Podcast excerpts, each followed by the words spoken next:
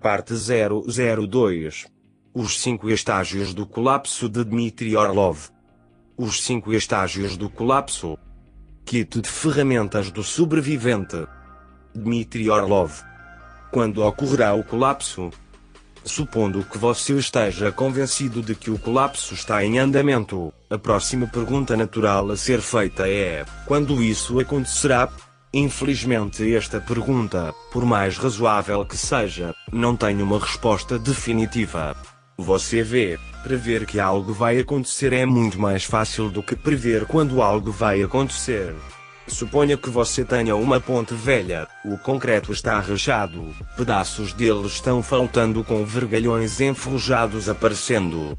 Um inspetor declara estruturalmente deficiente. Esta ponte definitivamente vai desmoronar em algum momento, mas em que data? Isso é algo que ninguém pode lhe dizer. Nem o inspetor, nem ninguém. Se você pressioná-lo por uma resposta, ele pode dizer algo como: se não desmoronar em um ano, pode permanecer por mais dois. E se ficar tanto tempo, então pode ficar por mais uma década. Mas se permanecer por uma década inteira, provavelmente entrará em colapso dentro de um ano ou dois, porque, dada a sua taxa de deterioração, nesse ponto não ficará totalmente claro o que o está segurando. Veja bem, as estimativas de tempo são inevitavelmente subjetivas e, se você preferir, impressionistas, mas há coisas objetivas para prestar atenção. Quanta estrutura resta, dado que grandes pedaços de concreto continuam a cair dela e no rio abaixo, e a taxa em que ela está se deteriorando, mensurável em pedaços por mês. A maioria das pessoas tem dificuldade em avaliar esses riscos. Existem dois problemas. O primeiro é que as pessoas muitas vezes pensam que seriam capazes de avaliar o risco com mais precisão se tivessem mais dados. Não lhes ocorre que os dados que procuram não estão disponíveis pela simples razão de que não existem. E assim eles incorporam mais dados, esperando que sejam relevantes, mas apenas tornando sua estimativa ainda menos precisa. O segundo problema é que as pessoas assumem que estão jogando um jogo de azar, e que é justo, algo que Nassim Nicholas Taleb, autor de O Cisne Negro, 5 chama de falácia lúdica. Se você passar por cima de uma ponte estruturalmente deficiente todos os dias, pode-se dizer que você está jogando com sua vida, mas você está jogando, exatamente, o jogo normalmente envolve jogos de azar, um lançamento de dados, um lançamento da moeda, a menos que alguém esteja trapaceando. Jogos justos formam um subconjunto minúsculo e insignificante de todos os jogos possíveis, e só podem ser jogados em circunstâncias planejadas, controladas e simplificadas, usando um aparelho especialmente projetado que esteja funcionando perfeitamente. Suponha que alguém lhe diga que jogou uma moeda 10 vezes e todas as 10 deram cara. Qual é a probabilidade de que a próxima jogada seja cara também? Se você pensa 50%, então você está descontando a probabilidade muito alta de que o jogo seja manipulado. E isso faz de você um otário. Jogos jogados diretamente contra a natureza nunca são justos. Você poderia dizer que a natureza sempre trapaceia, assim que você está prestes a ganhar o jackpot, o cassino é atingido por um asteroide.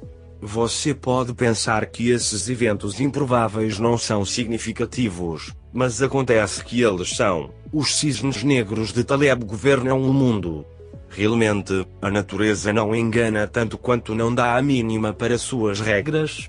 E essas regras são tudo o que você precisa seguir. Uma ponte é boa se corresponder à imagem na cabeça de seu projetista.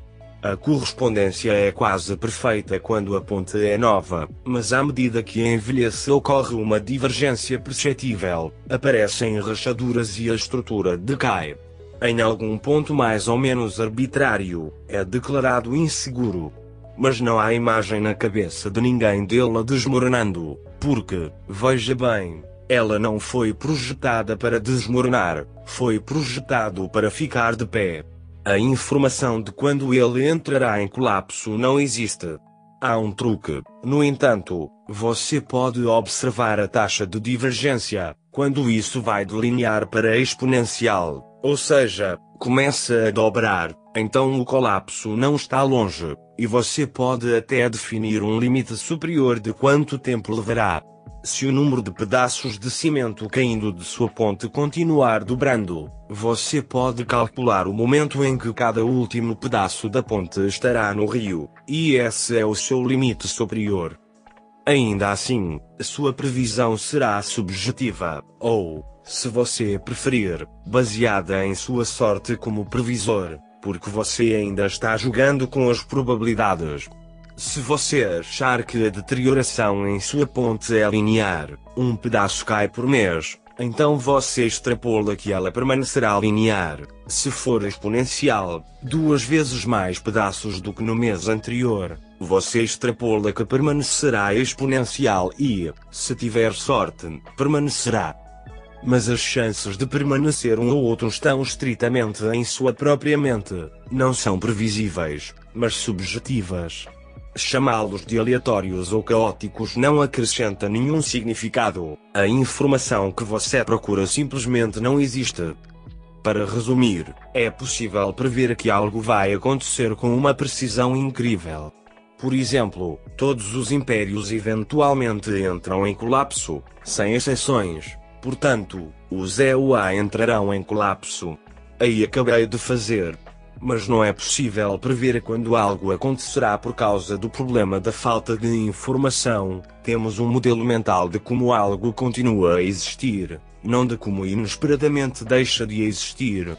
No entanto, observando a taxa de deterioração ou divergência do nosso modelo mental, às vezes podemos dizer quando a data está se aproximando. O primeiro tipo de previsão de que algo vai entrar em colapso é extremamente útil porque permite que você evite colocar em risco aquilo que você não pode perder. Mas há situações em que você não tem escolha. Por exemplo, se você nasceu em um império que está prestes a entrar em colapso.